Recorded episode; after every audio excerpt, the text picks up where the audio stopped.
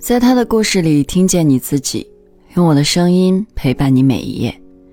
嗨，这是由喜马拉雅和网易人间一起为你带来的女性故事电台，我是为你讲故事的晨曦。今天要和你分享的是，菩萨也没能保佑那位黑护工。二零一五年春节前，我因为出车祸进了医院。母亲刚把我送进急诊室，几个中年男女就围了上来，你一言我一语的问我要不要护工。人群中，一个高颧骨、深眼窝、头发花白的中年妇女很是扎眼。比她瘦小的身躯更吸引人的是她的报价。她高举着右手，五个手指并拢弯曲捏在一起，做了一个七的手势，嘴里喊着“七十一天”。这话一出，这群护工顿时炸开了锅，因为这报价比别人足足低了三成。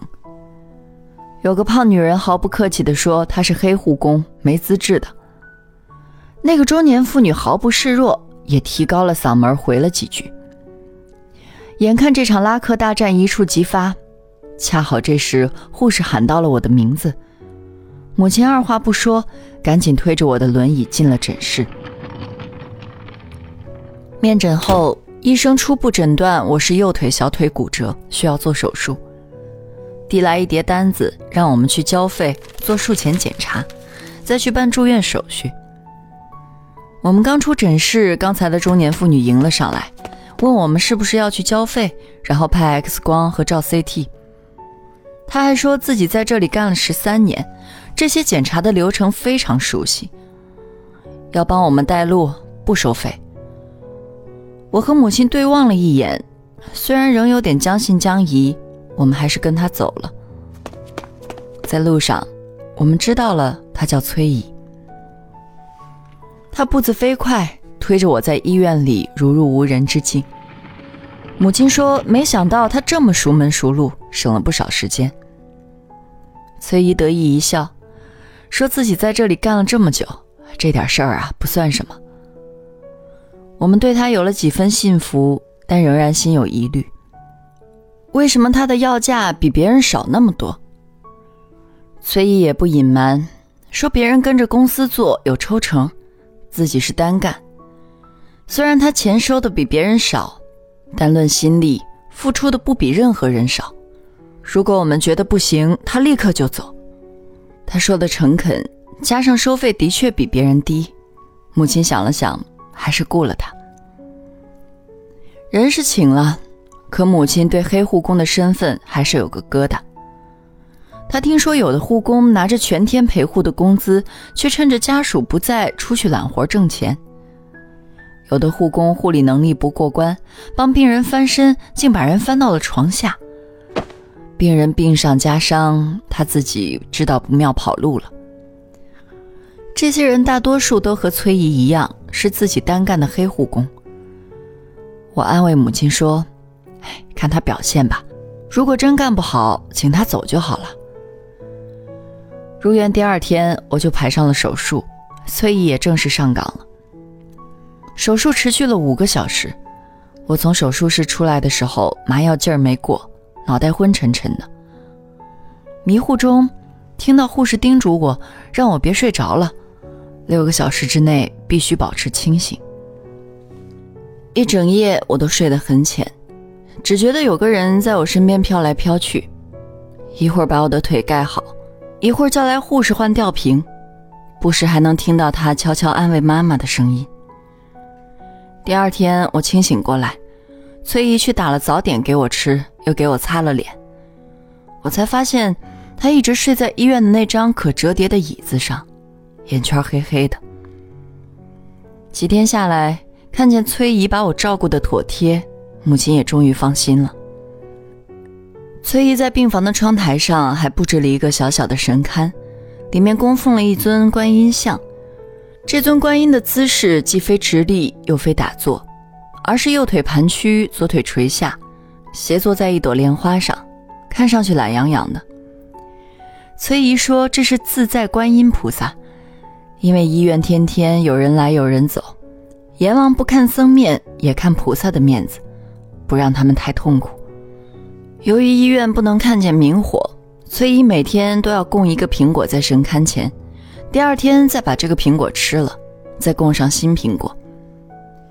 我觉得他太过迷信。这里是骨科，重症病人不多，哪惹得来什么阎王？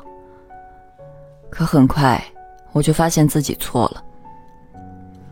不久，病房里住进一位老人，他在家摔了一跤，腰椎骨折了，下半身不能动弹。但他家人没给他请护工，只把老爷子往医院一丢，平时就来送个饭。老人话都说不清楚，瘦成了一把骨头，成天咿咿呀呀的呻吟，到了晚上叫得更厉害。同病房的人纷纷投诉。护士找来老人的儿子，建议家属最好还是找个人看护，好有个照应。但男人翻了个白眼儿，说老人退休金就刚够医药费，不够请护工了。他自己平时要工作，有家要养的，能给老人送饭已经不错了。看这阵仗，大家伙也明白这老人是什么处境了，不好再抱怨。老人平时就一个人，护士看护不过来，尿袋满了都没有人倒。崔姨看不过眼，就帮老人换了便袋，擦了身子，换了床单。他做这些的时候，正好赶上老人的儿子来送饭。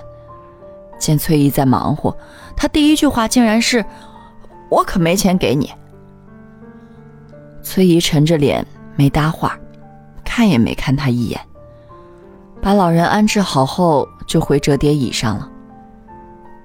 男人看崔姨没有管他要钱的意思，把饭放下，囫囵跟老人喂了几口，拎着饭盒走了。大约一周后，老人去世了。这件事给整个病房笼罩上了一层阴影。有些病人家属提出要换病房，但医院里没有多余的床位，他们的要求没法满足。病人家属们虽然不再闹了，但是还是抱怨说，重症病人就应该放到重症室去。现在有人去世了，多晦气啊之类的话。崔姨忍不住了，说：“生老病死是正常的事儿，人都走了，不要再说这些了。”大家不领情，说他嘴上说不怕晦气，还不是找个菩萨天天拜。母亲知道他好心。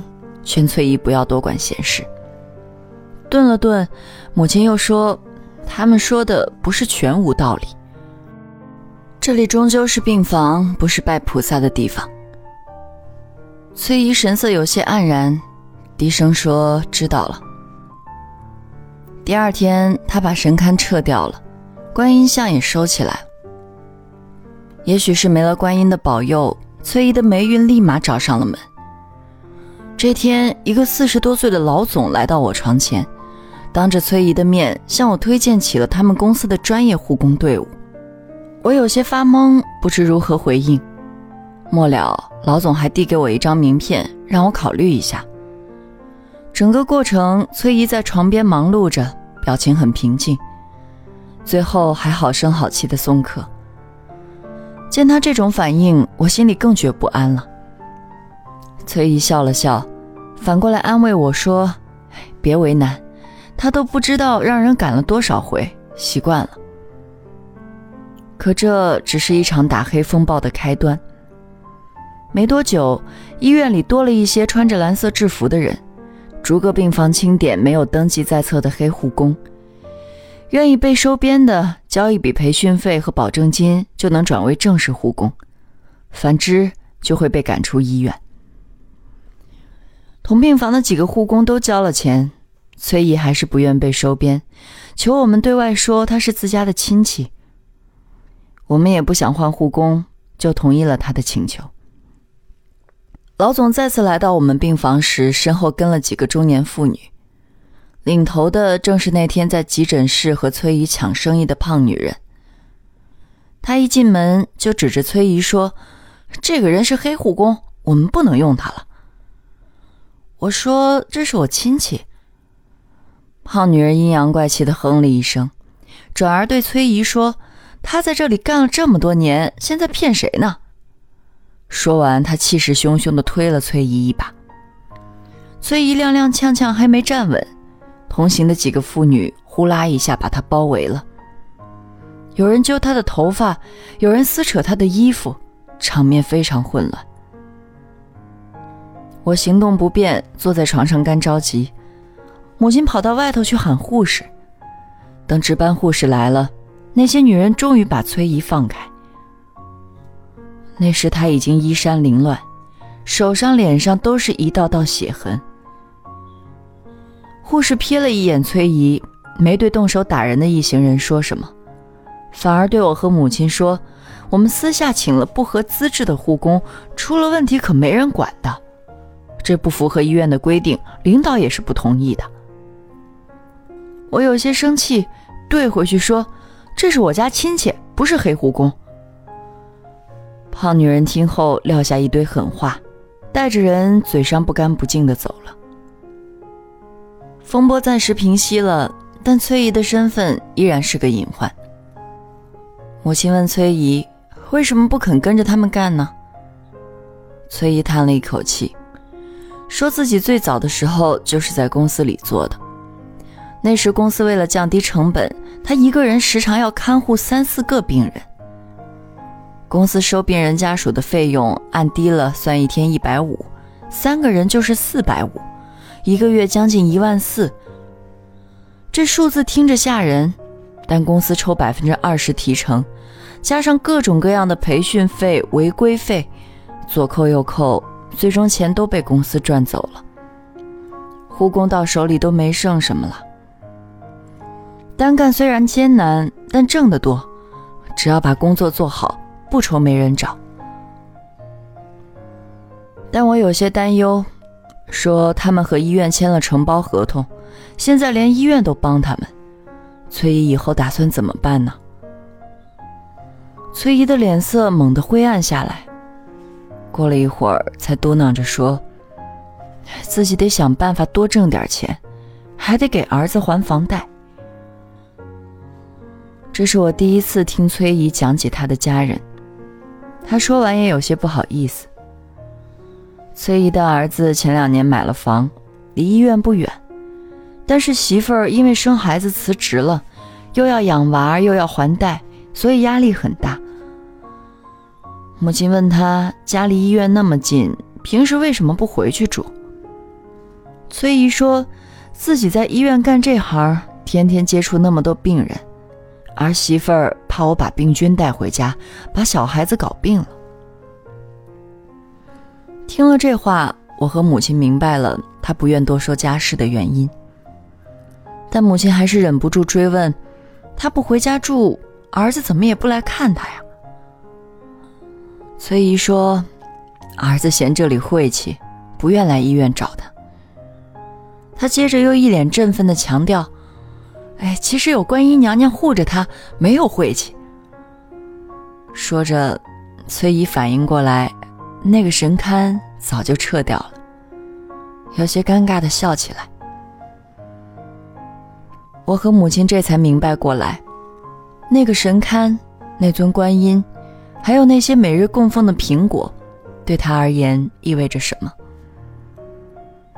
一周后，我出院了，崔姨帮我收拾好行李，又交代了一些护理的注意事项，一路把我们送到医院门口。照顾我们，坐上了出租车。车开动的前一刻，我摇下车窗，向他挥手道别。他也笑着朝我挥挥手。